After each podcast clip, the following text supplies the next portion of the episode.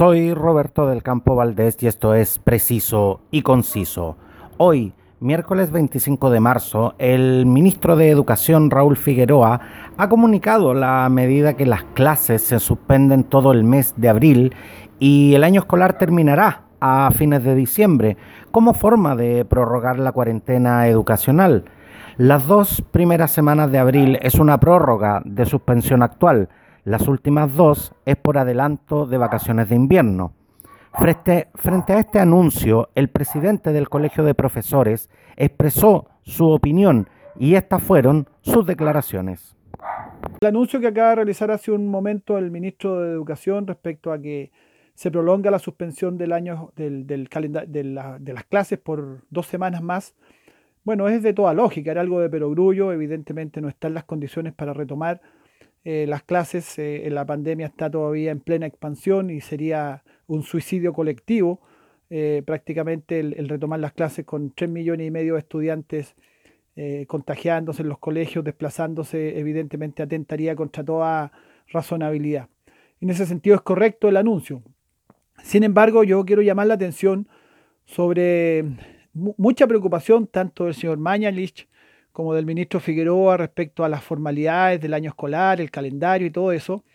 Eh, mucha preocupación en el ministro por porque los ritmos de aprendizaje no se detengan, es decir, con las formalidades, con el rendimiento, con la preocupación por, las pruebas. Eh, hace poco, hace un par de días, salió un calendario de las evaluaciones, etc.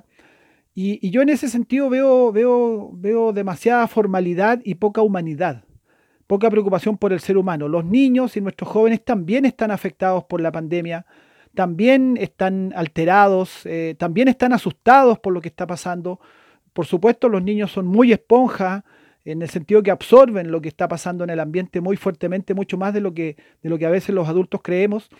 Y por lo tanto, tanta preocupación por, por, por las formalidades, porque los ritmos eh, de calendario escolar se respeten y se mantengan, yo, a mí me parece, me parece excesivo y noto en las autoridades poca preocupación por, el, por las personas concretas. Nuestros niños tenemos que cuidarlos, a nuestros niños tenemos que darle hoy día fundamentalmente contención emocional, fundamentalmente les tenemos que dar apoyo, tenemos que orientar a los padres más que a, a, muchos ejercicios de matemática y tanta preocupación por, por, por, lo que va a venir después con el SIMS y todo aquello, que, hay presión, sigue habiendo presión sobre eso, y eso es lo que a mí me incomoda y me molesta y es lo que alerto. Eh, nosotros tenemos que orientar a los padres cómo, cómo, cómo mejorar la comunicación con su hijo en estos días, cómo ayudarlos en sus temores. Tenemos que orientar a nuestros padres más que a, a tanto trabajo con tantas guías, a que apoyen a sus hijos. Y en ese sentido yo le pido al ministro y a las autoridades de gobierno más humanidad, menos formalidad, menos legalismo, menos preocupación por los rendimientos, menos preocupación por los estándares, más preocupación por las personas concretas. Y la suspensión de clases es correcta, pero mucha obsesión, una cierta obsesión por, por, el cumplimiento de los calendarios que, que a mí me deja un poco preocupado. Este momento que tiene Chile requiere sobre todo apoyo emocional, requiere sobre todo humanidad, requiere sobre todo solidaridad, requiere sobre todo comunicación entre las personas.